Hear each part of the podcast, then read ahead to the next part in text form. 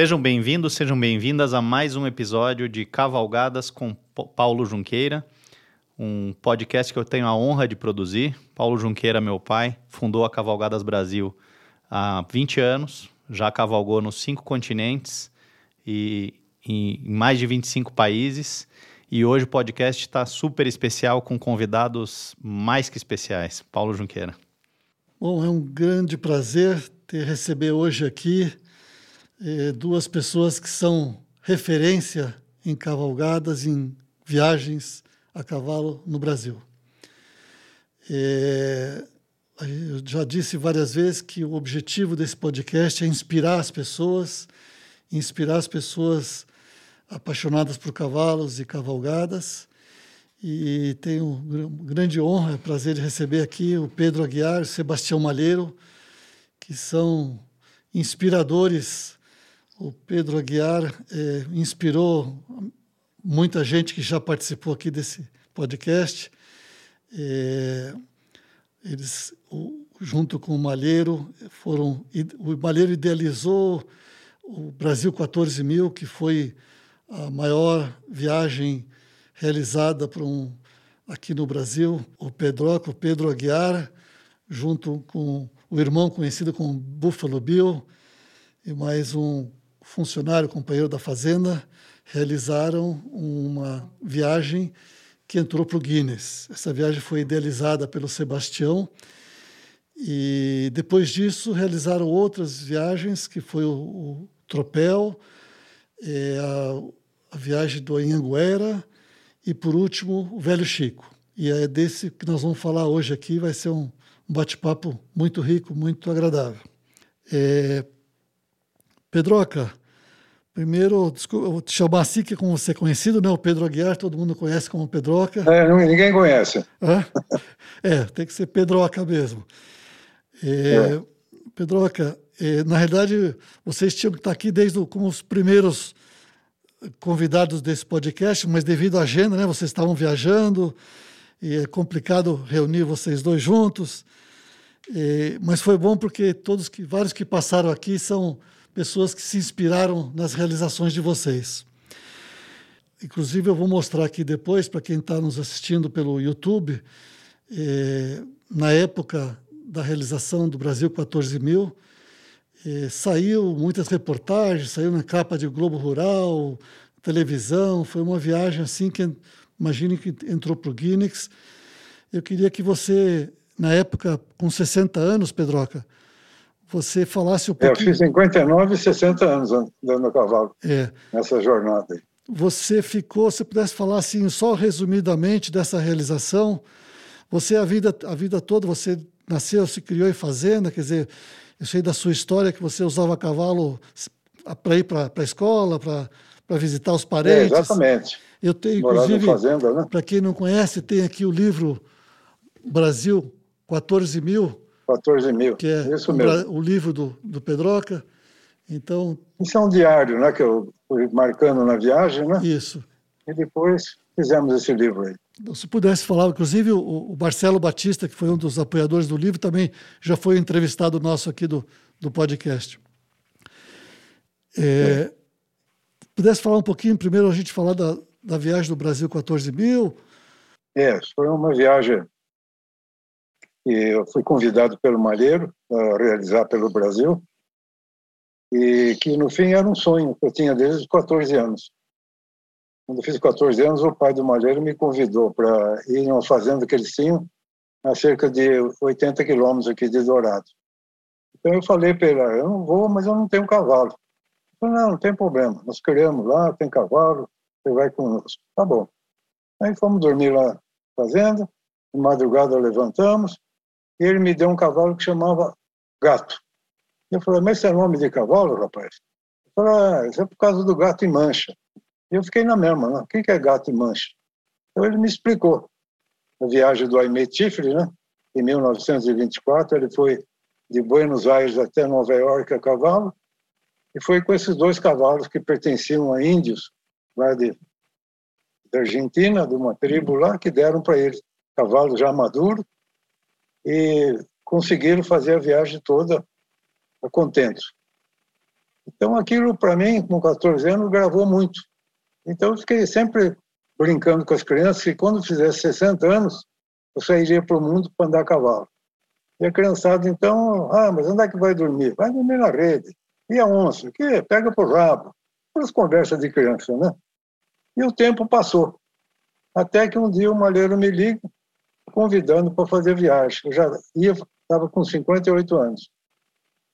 E eu tinha recém-casado, então tive que conversar com minha esposa, né? E ela perguntou quanto tempo vai demorar. Eu falei, não sei, ninguém fez isso aí. Pode ser oito meses, um ano, sei lá. E como nós tínhamos casado há pouco tempo, ela achou que eu queria cair fora do casamento. Aí eu conversei com ela, ela foi para São Paulo, falei com ela, passamos lá uma noite conversando, fomos dormir. E no dia seguinte, ela mastigou freio a noite inteira e de manhã cedo, então, deu permissão para fazer a viagem.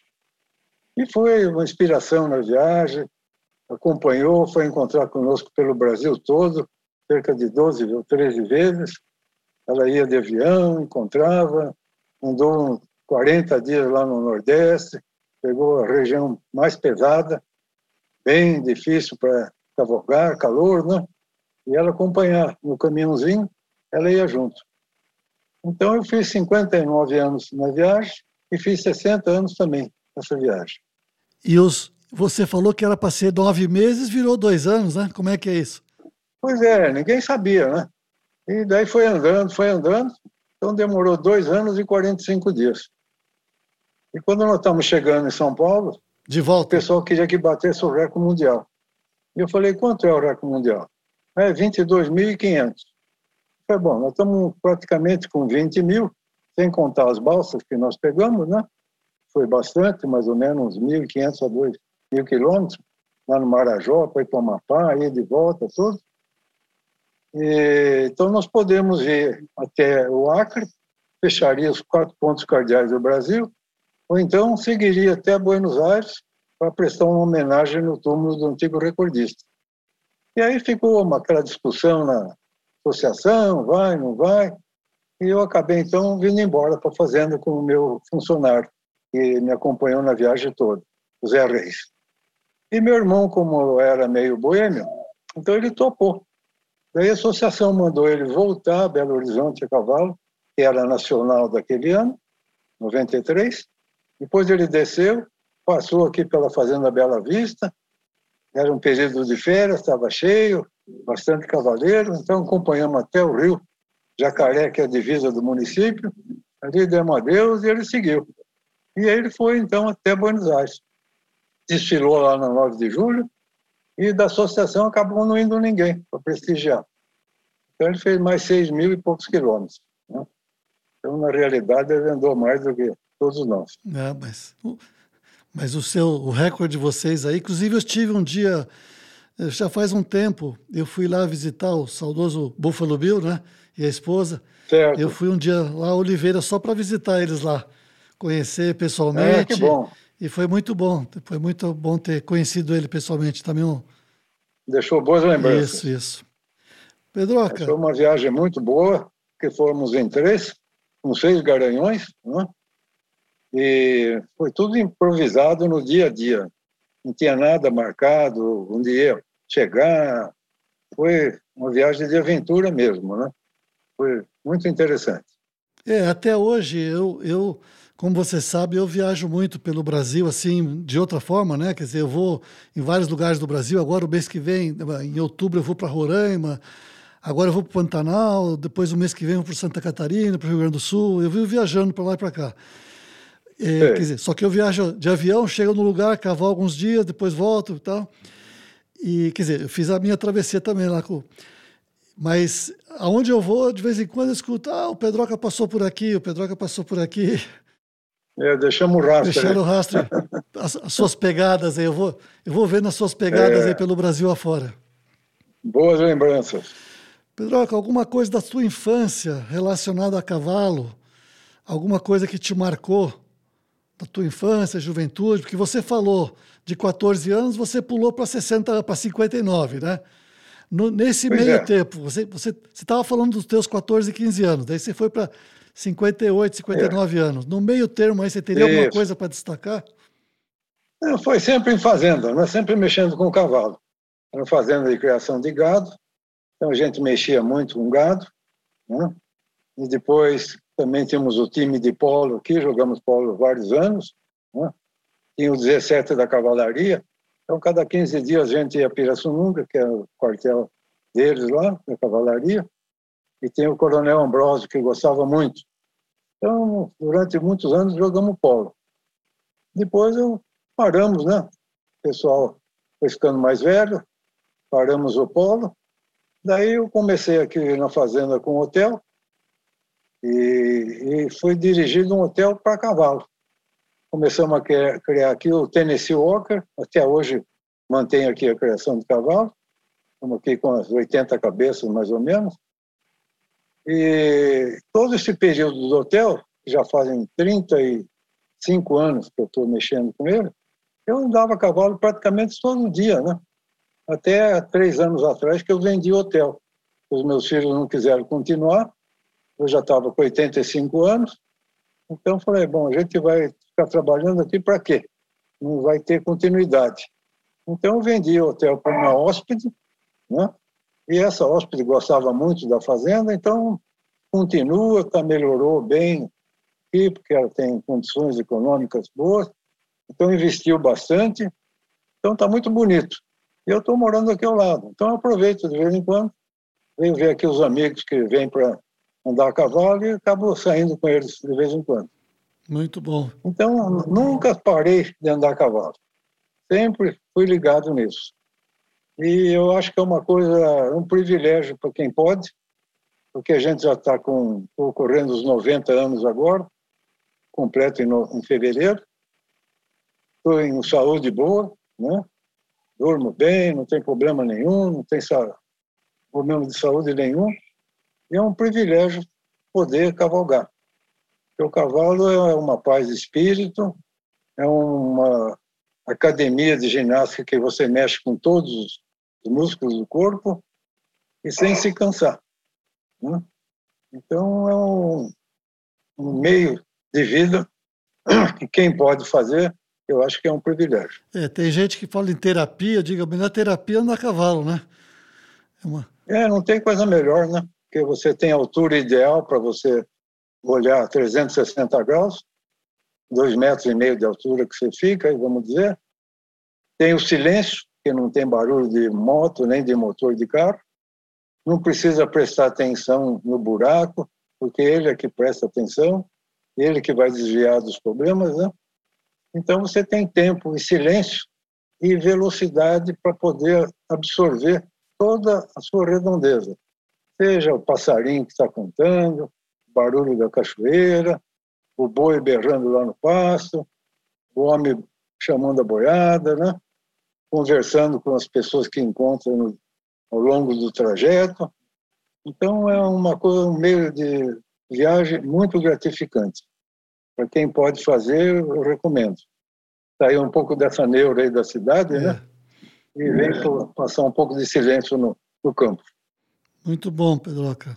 Você sabe que volta e meia também, além do que eu te falei, que eu já encontro as suas pegadas aí pelo Brasil, também muita gente que que é fã sua, que cavalgou, que já cavalga aí na, na Fazenda Bela Vista, que vem cavalgar comigo, e então é, é bem interessante.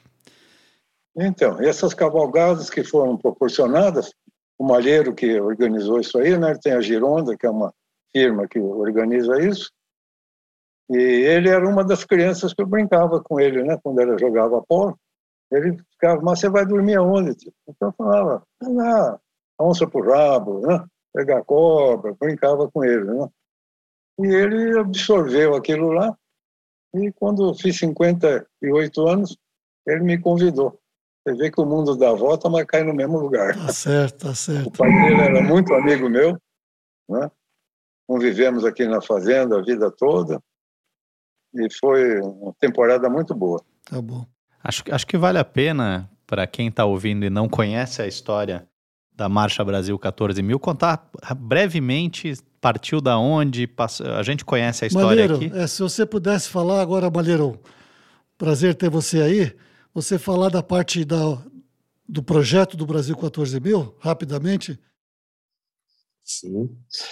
Bom, é um prazer estar com vocês.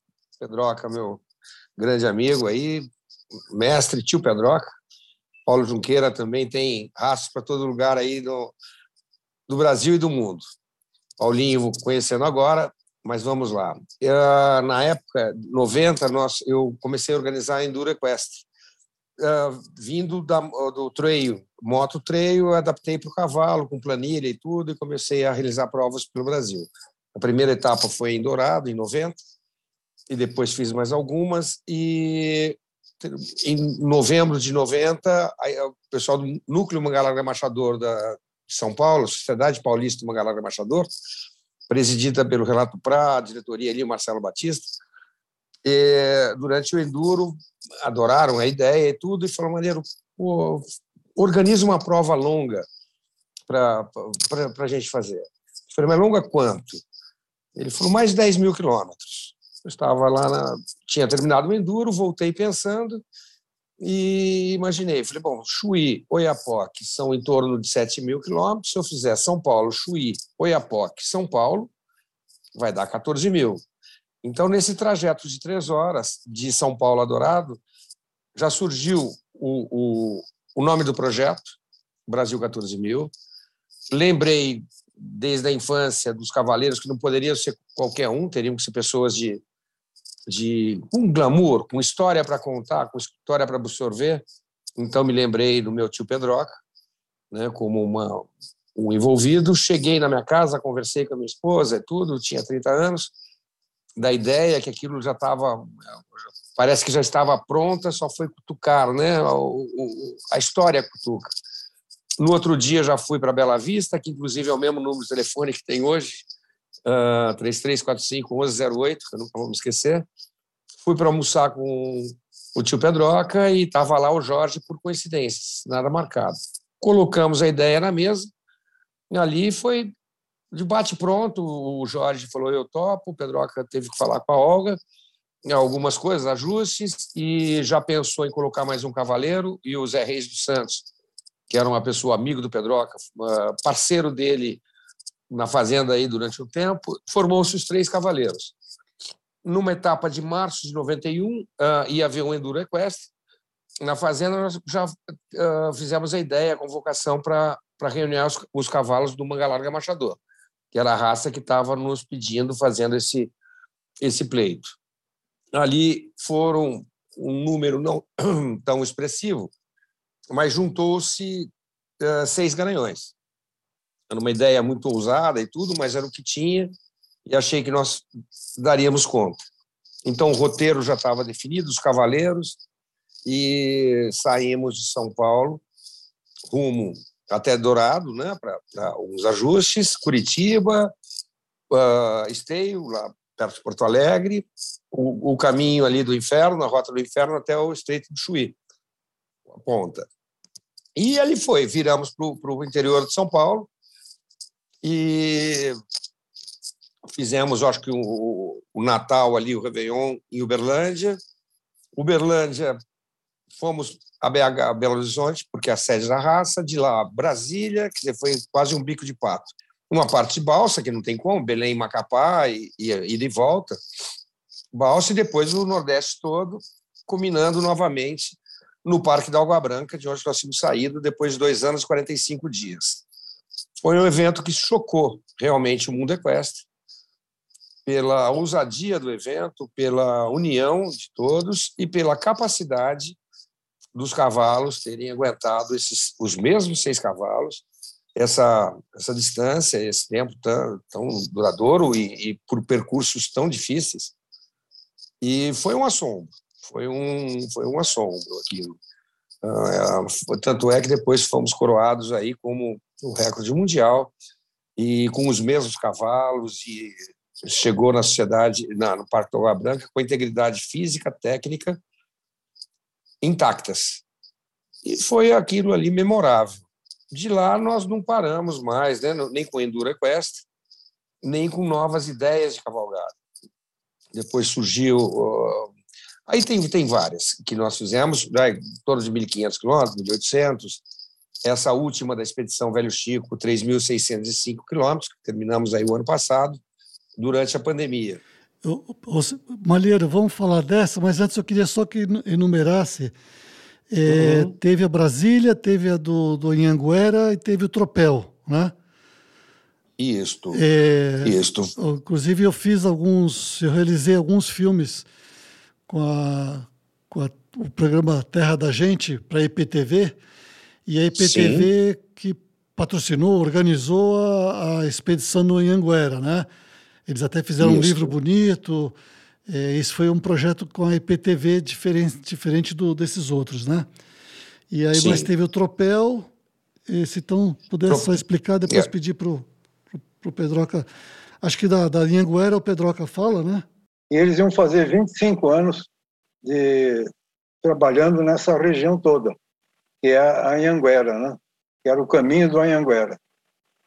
Então eles queriam fazer uma comemoração do 25º aniversário. E combinaram então de fazer essa a cavalo. Então eles levantaram todo o circuito do Anhanguera, rios, confluência de rios, pontes, né? pequenas vilas, por onde ele passou, levaram, levantaram isso por GPS e nós fomos seguindo, então, saindo lá do pátio do colégio, passando por Campinas, né? Casa Branca, fomos entrando, fomos até lá, Goiás Velho. Foram 1.650 quilômetros. Tinha um jornalista de né? A televisão toda junta, né? acompanhando, tirando terra de todo o município que passamos, e fizemos um museuzinho lá na é, Goiás Velho entregamos a amostra das terras por onde passamos. Isso foi a viagem do Anhanguera. Depois teve a outra, que foi para Brasília. Era uma placa que eu tinha aqui do Juscelino Kubitschek. Quando ele foi presidente, ele inaugurou um hotel na Ilha do Bananal. E eu, eu fui trabalhar um, um banco lá na, naquela região e passou um dia lá que eu não tinha o que fazer, eu fui xeretar o ferro velho e vi a placa uma placa que eles iam, até o rapaz ia derreter. Daí eu falei, o senhor não pode derreter isso aqui. Ah, não pode por quê? É meu? Não, eu sei que é seu, mas é mais do que você, isso aqui é do Brasil. Né? Aí acabei dando uma caixa de cerveja lá para ele e fiquei com a placa. Ele falou, mas o que, que o senhor vai fazer com a placa? Eu esconder isso aí. falei, ah, vou esconder, pode deixar. Aí cheguei aqui e botei no hotel, né, a placa. E todo mundo que chegava aqui lia, poxa, o Juscelino esteve aqui? Eu falei, não, leia o resto, né? Ilha do Bananal, 1961, a inauguração do hotel. Esse hotel foi destruído depois que ele foi presidente. Os índios puseram fogo no hotel e venderam para ferro velho. Era uma armação toda metálica esse hotel. E do hotel sobrou só os pilares de concreto onde estava lá. E a placa que tinha sobrado. Depois, como eu já estava mais velho, eu falei, ah, vou levar isso aqui, porque daqui a pouco a gente bate com as 10 e acaba se perdendo. E eu então ia a cavalo para Brasília. O Malheiro, então, lá, vamos também. Então organizamos, foi a esposa dele, ele e eu a cavalo. Vamos entregar para a neta do Juscelino lá no memorial, na América. No, no memorial JK. JK. Então foi entregue lá, está lá, guardadinha. Isso foi em 2010. 2010. Depois teve a 2015, era para sair do velho Chico, não deu certo, mas deu agora e nós tivemos acabamos de fazer. Né? Então saímos daqui de Dourado, andamos 540 quilômetros até a Serra da Canastra, e de lá, no dia 4 de outubro, nós saímos, que é dia de São Francisco, dia 6 de outubro, dia de São Francisco. Então, seguimos rio abaixo, né, até a Foz, onde eu fui completar lá meus 88 anos, na Foz do Rio. Então, foi um passeio de 3.600 quilômetros, fizemos quase seis meses, cinco meses e meio mais ou menos, né? e passando numa região que nós já tínhamos passado na primeira viagem. Uma mudança espetacular. Né? Eu que acompanhei há 30 anos atrás daquilo, hoje é outra realidade. É um progresso muito grande. Vocês observaram aí que o, que o Pedroca falou um passeio de 3.600 quilômetros, né? Quer dizer, quem fez 14 mil, para ele 3.600 é passeio, né? Mas isso é... é... foi um passeio bom, né? A gente também já não está criança, né? O, deu para ir bem. O, inclusive, quem... aqui o Cavalgar Nossa Paixão, um livro que, que eu editei, está aqui essa mostrando isso as duas viagens, está aqui o Malheiro, a Thelma, é. Pedroca. Depois aí na viagem. Isso, depois. Eu tenho o livro. Isso, isso. Oh, então vamos falar agora do, do Velho Chico. O Malheiro, o Malheiro falar um pouquinho da, da expedição Velho Chico. Mas... Sim. É, o, o Velho Chico, né, o Rio São Francisco, é uma inspiração, na, na verdade. Né? E nós temos a sorte de tê-lo aqui no nosso país e ele é dos maiores, acho que o terceiro maior rio do mundo que, há, que nasce e deságua no mesmo, no mesmo país. Então, é uma nacionalidade só. O rio da integração nacional, ele foi caminho das bandeiras, ele foi uh, muitos po muito po povo indígenas, muita história, muitos bandeirantes, muita colonização também vindo de, de Salvador, que foi a primeira capital do Brasil, vindo sentido, buscando o lado oeste do, do, do Brasil. Então, tem uma miscigenação de, de culturas, de, de raças, do, do, índio muito forte, do vaqueiro, a caatinga maravilhosa e, e a vaquejada. Então, é uma, é, uma, é uma história ao vivo que você a cavalo você participa de tudo, você sente, claro que as, a cultura atual, que remota à vivência dos antepassados, as uh, parques nacionais que nós não conhecíamos, e que é, por exemplo, as grutas, um, Parque Nacional das Grutas do Peruaçu, com inscrições rupestres de 14 mil anos, com uma intactas. Então, é preservadíssimas, é uma sorte, é uma, é uma benção, porque era uma fazenda particular antes de virar Parque Nacional. Hoje está muito bem cuidado, eles estão uh, com muita uh, vontade mesmo, preservar e mostrar esse nosso Brasil dos antepassados, uh, lá de uma história que se foi, né, de 14 mil anos atrás é, um, é uma cultura, esse rio, para quem puder fazer ou ele todo, ou parte, de bicicleta, de, de com qual veículo queira, ele é muito rico. É muito rico, ele é muito importante. Ele nos traz a ideia também da preservação, da finitude, da irrigação, do tão árido, quando ele, ele, ele pega rumo norte, né? ele pega rumo norte e não, e não liga para a montanha, ele vai contornando, ele vai firme, e abençoando tantos povos ribeirinhos que necessitam muito desta água. Uh, hoje se usa se usa se muito lá para irrigação, mas uh, é finito. Ele tem que nós temos que pensar melhor sobre isso. Nós temos que fazer uh, para que ele continue cada vez mais velho né, e não morra. Então foi uma lição de vida, muda. Eu a gente muda internamente, sem saber por que mudou, aquela, aquela valor natural que tem um rio desse tamanho percorrendo uh, espaços tão rudes.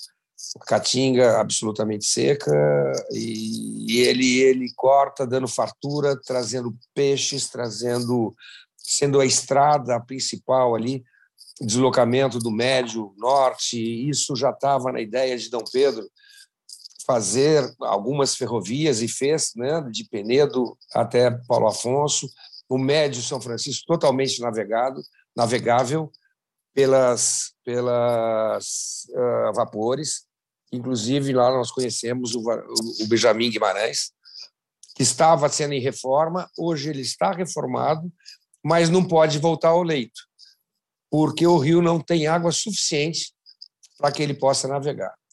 Então, isso uh, ilustra muito a, esta diminuição, esta diminuição do, do, da quantidade de metros cúbicos que tem o rio hoje. Então, temos que fazer muito para ele. Foi muito oportuno nós estarmos falando sobre isso. Nós estamos fazendo um documentário também, agora um curta-metragem, para que também vai, vai percorrer aí caminhos que não sabemos ainda, esse curta, e com probabilidade também abertura para um documentário, para um longa-metragem e tudo mais. mas vale se fixar nele, vale assim se apegar. E nessa história, quantas pessoas de grandes valores culturais que não passaram por ali? Guimarães, Guimarães Rosa, nos Sertões, no Grandes Sertões Veredas, no muitos e muitos e muitos daí quantas músicas, quanta cultura, uh, os Sertões de Euclides da Cunha. Então é uma história que não tem fim. Se for buscar, vai achar muita coisa e ele tem muita coisa a nos contar. Eu acho para as pessoas de hoje, principalmente cuidado com o meio ambiente, o cuidado como devolver a água para ele, porque ele nos dá uma água limpa e você devolve um esgoto. Quantidade de lixos ribeirinhos, né, Pedroca? É, tem muito. Tem muito, é triste isso. As escolas já estão tentando conscientizar os jovens dali, daquela região. E, e outro fato uh, peculiar que nós passamos, nós fomos do, exatamente durante a epidemia do Covid.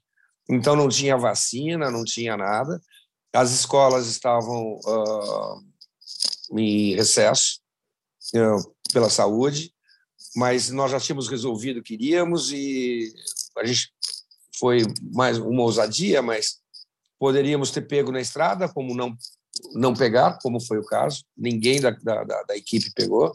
Eu queria então só voltar um pouquinho, Pedro, depois de voltar com você, Baleiro, depois eu quero que você fale da parte do, do, dos estudos que foram feitos com os cavalos e tal. Pedroca, Pedroca eh, a, a Beatriz Biagi Becker foi já uma entrevistada nossa aqui. Eh, eh, eu não sei se você, você andou no cavalo dela, como é que foi? Eu sei que um cavalo dela estava na tropa, né? Você que estava andando nele? Tá, andei também. Nas viagens que você andou, eh, eu sei que você andou num cavalo do, do Marcelo Batista na primeira. É, nesse, o que, que você teria falado dos, dos cavalos? Você já andou Manga Larga Marchador, você tem o Tennessee, agora Manga Larga Paulista. Uma coisa que eu já falei aqui com alguns entrevistados, alguns bate-papo, que tem cavalos bons em todas as raças, né?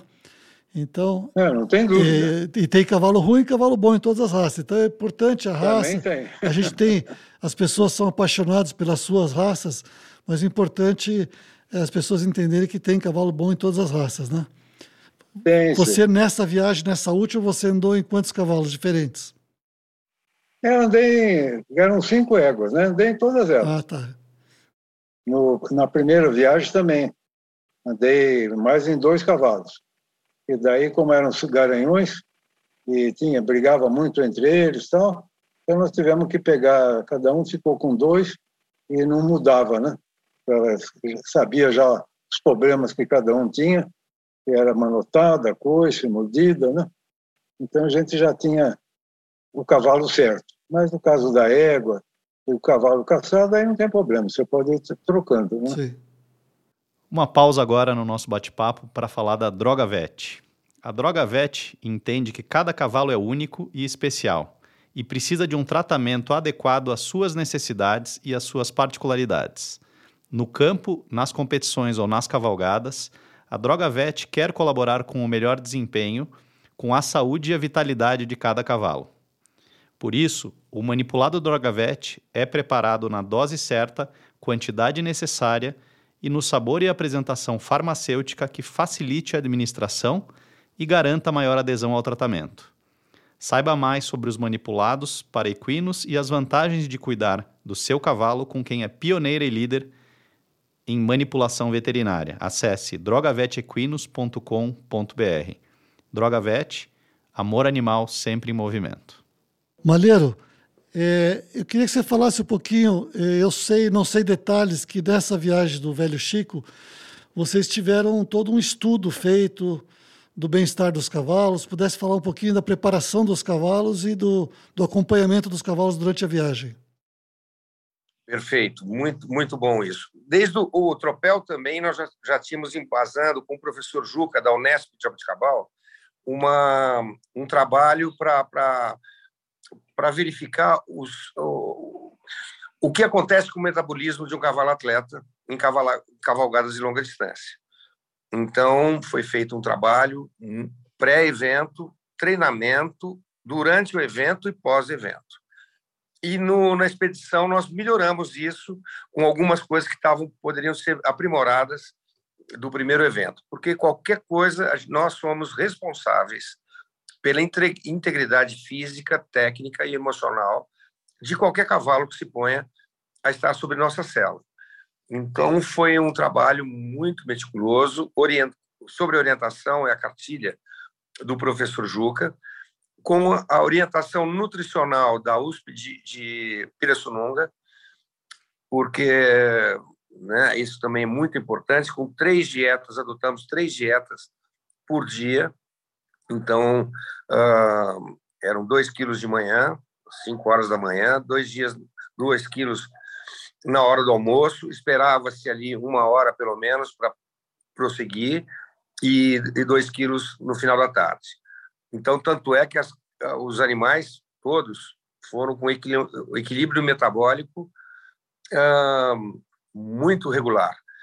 Voltaram com, com o mesmo peso corporal que saíram e depois foi feito um teste de esforço progressivo também já na cartilha. E constatou que os animais tanto na parte físico esquelético quanto na parte muscular e quanto na parte principalmente na parte uh, emocional ou técnica deles, a evolução foi muito grande, porque também tomamos todos esses cuidados que já estava intrínseco dentro de nós desde criança, como o Pedroca nasceu no cavalo, eu também, meus avós sempre criando o cavalo e cuidando de cavalo, mas conseguimos colocar isso através de uma faculdade e uma questão científica, que já estão sendo elaborados trabalhos sobre isso, porque todos os dados foram diretamente uh, repassados e constatados pela, pela equipe do professor Juca José Eduardo Correia Lacerda, e isso acrescentou por, de sobremaneira para a gente e para o hipismo nacional, para o raid equestre como um todo. Então, nós podemos falar que não foi feito uma coisa de, de forma alguma de orelhada, ou vai se judiar do cavalo, ou vai se usar a mais da capacidade física dele, dele poder, uh, do período de descanso, ele, ele, ele está recuperado. Então, isso é o equilíbrio metabólico, a cada seis dias, um de parada, parada, parada mesmo. Os cavalos não uh, se deslocavam do piquete onde eles estavam, para que pudesse haver uma recuperação dessas fibras musculares, desse uh, cartilagens, tudo que poderiam estar pelo atrito constante da marcha de resistência, uh, está com pequenas uh, lesões ou pequenos fragmentos. Então, foi uh, conseguimos con constatar isso cientificamente para trabalhos que vão ser feitos para as universidades veterinárias do Brasil, que está do mundo. Isso vai ser publicado, vai estar disponível, que muita gente que está nos ouvindo aqui, é importante, pessoas que têm vontade de fazer viagens mais longas, sabe, como preparar os cavalos, esse, esse trabalho todo, os dois, tanto de nutrição como de acompanhamento, tem previsto publicar isso? Está disponível na internet? Qual que é o... Eu vou, eu, ele, ele vai ter um capítulo à parte no longa-metragem. No curta que nós estamos fazendo agora vai ser mencionado também, mas eu vou falar sobre isso com o professor Juca e volto antes de, desse, desse, desse material que nós estamos gravando agora for ao ar, mas amanhã ou depois, hoje à noite mesmo, eu me informo e passo para você, viu, Paulo? Porque é muito interessante isso, nós trabalharmos e batermos sobre o bem-estar animal, para não ter esse, essa falsa ideia aí de, de que qualquer jeito monta-se e toque o cavalo que aguente, se não aguentar, troca. Não é isso o nosso objetivo de forma alguma. É, se, se, isso já for público, a, a, a, o estudo, a gente pode colocar o link no, nas plataformas para as pessoas acessarem, porque realmente é muito interessante. Concordo e vou me, me, me esmerar para que isso esteja à disposição de vocês até amanhã. Vai ser, eu também estou com essa pressa assim, quando pego uma coisa para fazer e mostrar, porque senão a gente vai passando para outras e vai esquecendo do fundamental, que foi esse trabalho feito no, no, no no Tropel já foi editado, já foi feito, tem nas revistas da Manga Larga, posso uh, fotografar e pegar a página e mandar para vocês. Tem o trabalho da, do Tropel Manga Larga, que foi 2010. E esse foi mais completo ainda. Tá. É, era bom se tivesse disponibilizado esse, você conversar com o professor, disponibilizar na internet, porque é uma coisa uhum. que qualquer um, as pessoas hoje têm interesse em fazer uma viagem, saber do, de como preparar um cavalo, né, os cuidados, né? Sim. Tá bom. Com certeza. Vamos colocar isso à tona. Fazer uma pergunta, Pedroca. Queria falar com você sobre cela. Você sabe que outro dia, é, não vou nem citar nome aqui porque acho que não cabe, mas é, uma, uma, um fabricante de cela gravou um áudio de quase 10 minutos falando de celas para viagens. E a preocupação com o bem-estar do cavalo não é uma coisa comum da gente ouvir quando se fala em cela, em cavalgada ou em viagens. É, você, mais do que ninguém no Brasil, pode falar disso, né? Quer dizer, você, como, como é que você pensa na cela para o seu carro? Você tem uma cela só que te acompanha toda a vida? Falar um pouquinho das celas que você tem usado, ou que você usou nessas tuas viagens. É, a cela que eu tenho usado é uma cela que feita em São Carlos, pelo Carlito. Sim. É um celeiro antigo daqui da região, né?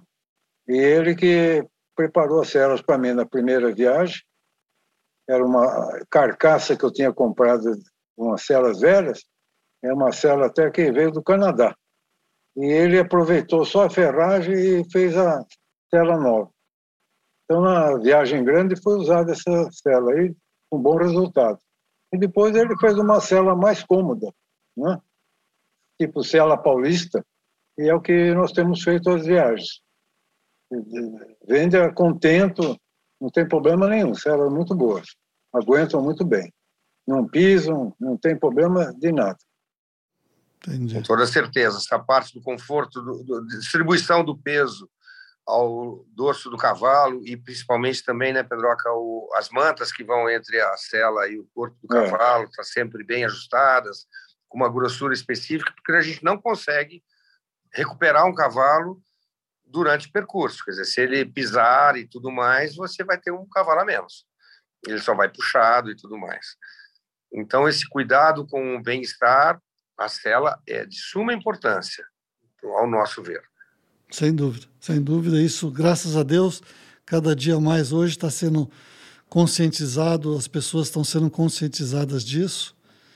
E a gente já trouxe aqui a Cláudia Lechansky, falou um pouco sobre isso, a Sofia Batista também, no nosso podcast. Eles fizeram um trabalho ali, a Agromaripá é, patrocinou ali um, um, trabalho mostrando essa questão que eles chamam de bem-estar único, e é um ponto importante aí da gente destacar, né?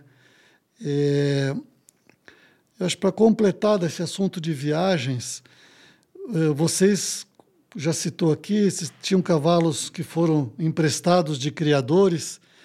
O prepara, a preparação desses cavalos antes da viagem do velho Chico, como é que foi? Vamos dizer, foi vocês pegaram eles? Teve algum treinamento específico para antes de fazer uma viagem de mais de 3 mil quilômetros? Teve, eh, teve sim. Nós, pega, eu, eu peguei, uh, tinham três éguas minhas no começo, daí uma teve uma pequena fratura e já foi, uh, ela voltou no terceiro dia de viagem, briga entre elas, tomou um coice ali no, codilho e observamos uma fratura, então ela voltou. Então continuamos com cinco animais de criadores diferentes para que fosse também bastante abrangente e não ficasse só na mão de um criador, de um criatório.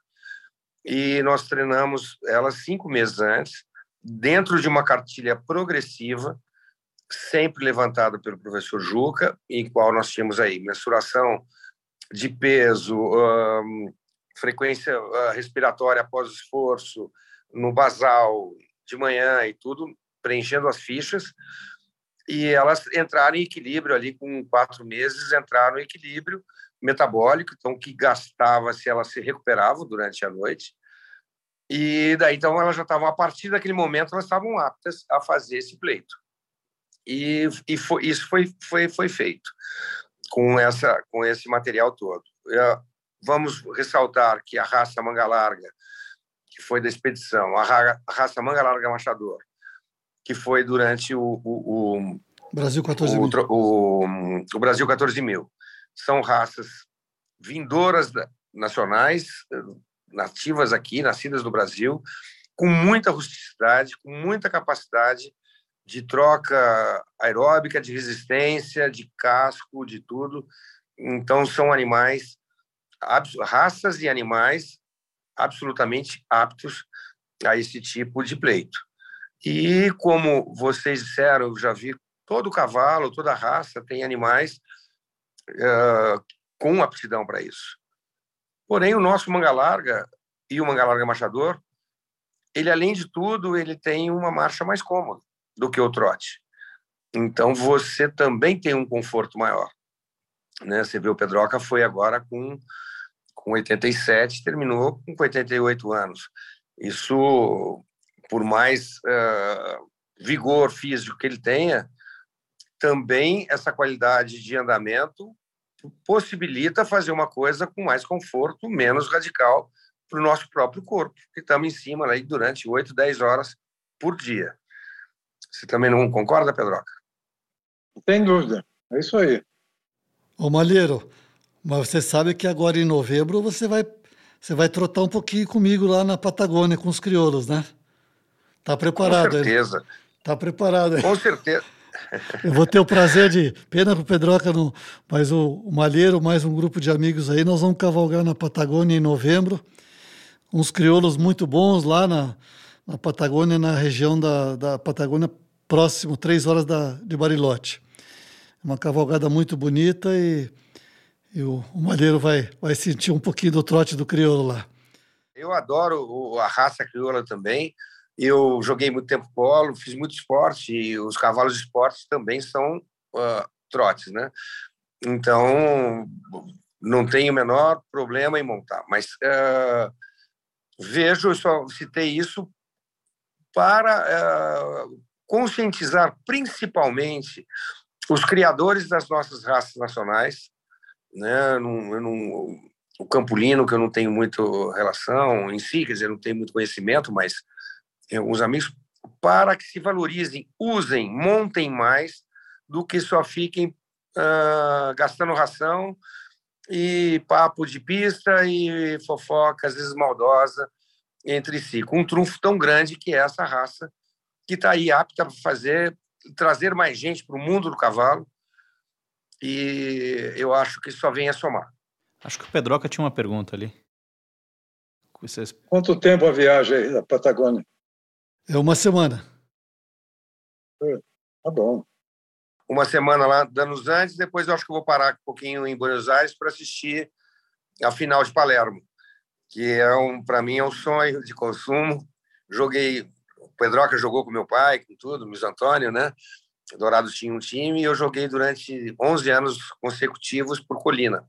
Então eu tenho uma afinidade muito com o esporte, amo isso e vou tentar prestigiar e uh, assistir a final de Palermo, que é o, é o auge do polo mundial. Beleza, beleza, vai ser muito bom. Vocês já falaram do, do projeto, do projeto que está sendo feito curta-metragem, longa-metragem, eh, em termos de planos, né? Mas o que, Pedroca, primeiro, você, em termos de planos aí, Pedroca, qual que é a tua próxima? Estamos é, aqui abertos, né? Para qualquer coisa. Opa, nós temos que organizar uma, uma viagem, eu, eu digo nós, aí eu estou me incluindo, mas o Malheiro, você claro. que é o organizador, é a Gironda, para comemorar os 90 anos do Pedroca, né? Esse tem que ser memorável, é uma viagem especial, né? Maravilhosa. É, uh, e temos alguns uh, aceitando ideias, suge sugestões de roteiro. E parece que você conhece, tem uma ideia aí das trilhas dos Pia, Pia, Piambirus, né? Isso, Piambirus, é. É, por... é, que está aí perto da sua região, aí vai até o, o, o, Peru. Isso, isso. Podemos, vamos, vamos conversar sobre isso, fazer um, organizar uma, uma, uma expedição só de long riders junto para comemorar os 90 anos do nosso nossa referência Pedroca aí. Vamos lá. Eu largo o que, o que eu estiver fazendo, eu largo o segundo plano para fazer mais essa. Pode contar comigo. Tá bom. Malheiros, projetos da, da, da, tua empresa aí, da, da Gironda, o que, que você tem aí já? Tem alguma coisa que você pode adiantar para a gente ou, ou é esse longa-metragem e curta-metragem? Então, pois é. A Gironda, a gente está sempre no meio,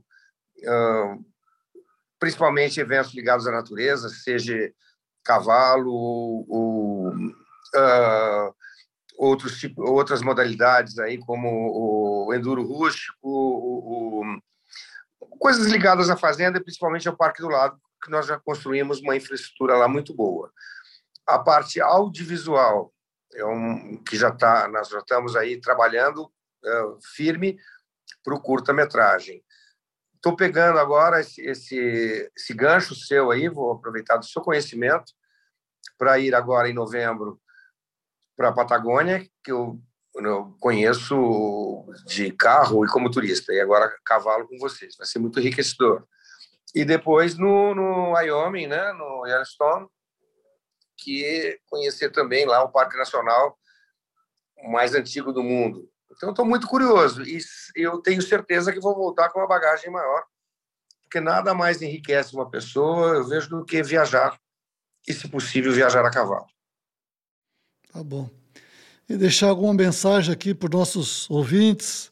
Você já deixou mensagens importantes aí de, das pessoas que são criadores, de montar, de aproveitar os seus cavalos e trazer novas pessoas para ter esse vivenciar esse mundo a cavalo de cavalgadas. Mas para encerrar aqui, quer deixar alguma mensagem? Com certeza, eu que eu fico muito feliz é, de estar aí com o Pedroca, com esse praticamente 90 anos, com, essa, com esse vigor físico, que eu, além de ser genético da família dele, mas também foi impulsionado um pouco pelos exercícios montados. E muito me alegra de estar montando com meu neto, hoje com nove anos, as cavalgadas menores que a gente faz aqui, temáticas, uh, muitas crianças fazendo, então isso nos dá certeza que essa atividade, esse esporte equestre, não tem data para terminar. Ele só vai acrescentar, cabe muito mais gente. Hoje existem alguns projetos importantes de como andar a cavalo nos parques nacionais do Brasil, que é um dos únicos países do mundo onde não se pode entrar a cavalo dentro desses parques. Precisa, precisa uh, rigorosamente ser alterado porque pode moto, pode quadriciclo e não pode o, o cavalo. Ele, a sugestão lá deles o, o, é porque por causa da zoonose, que não tem não tem nenhuma conotação assim hoje através dos exames, mormo, anemia infecciosa e tudo. Com toda certeza, um herbívoro como é o cavalo não vai trazer prejuízo nenhum para o meio ambiente, nem para a fauna e nem para a flora. Tá ótimo. Muito obrigado aí, Balheiro. É, você falando nisso do, dos parques nacionais, é, nós fundamos a, a Associação Brasileira de Turismo Equestre e tem um projeto, inclusive elaborado pelo Sérgio Beck, que já foi entregue junto ao ICMBio, e nós estamos fazendo um trabalho que, se Deus quiser, vamos conseguir liberar é, cavalgadas dentro de parques nacionais. Muito importante você ter mencionado isso. E, e eu, no que eu puder ajudar ou contribuir com a minha né, colocação, porque eu tenho certeza com que de forma alguma vai ter algum impacto negativo uh, em relação à fauna e flora desses parques nacionais que são tão importantes serem visitados e, e sustentáveis que serão. Tá ótimo. Queria pedir, Pedroca, se puder deixar uma mensagem. Deixar um abraço para todos vocês e convidando essa juventude e o pessoal mais velho também para andar a cavalo. Em vez de ficar ligado na televisão muito tempo, vamos gastar um pouco de energia no cavalo, que é bom para a saúde e um entretenimento formidável. Um abraço a todos aí, tudo de bom. Muito obrigado. Eu queria agradecer e mencionar para vocês que esse podcast foi eh, criado com o objetivo justamente de inspirar as pessoas para vir para o mundo do cavalo, para as cavalgadas, ele conta com o apoio e incentivo também da Drogavet, que é uma, uma empresa de farmácia veterinária que está no mundo equestre também, patrocinando o nosso podcast, patrocinando alguns eventos e faz um trabalho é, muito sério. Então, é, inclusive ela está aí na região de vocês também. Se tiver uma oportunidade, um dia que eu for por aí, eu levo eles para vocês conhecerem. Tá bom? Eu conheço um pouco do, do, do, dos produtos e posso, com, com certeza, uh, assegurar da qualidade e da seriedade desse, desse, dessa empresa Laboratório Animal.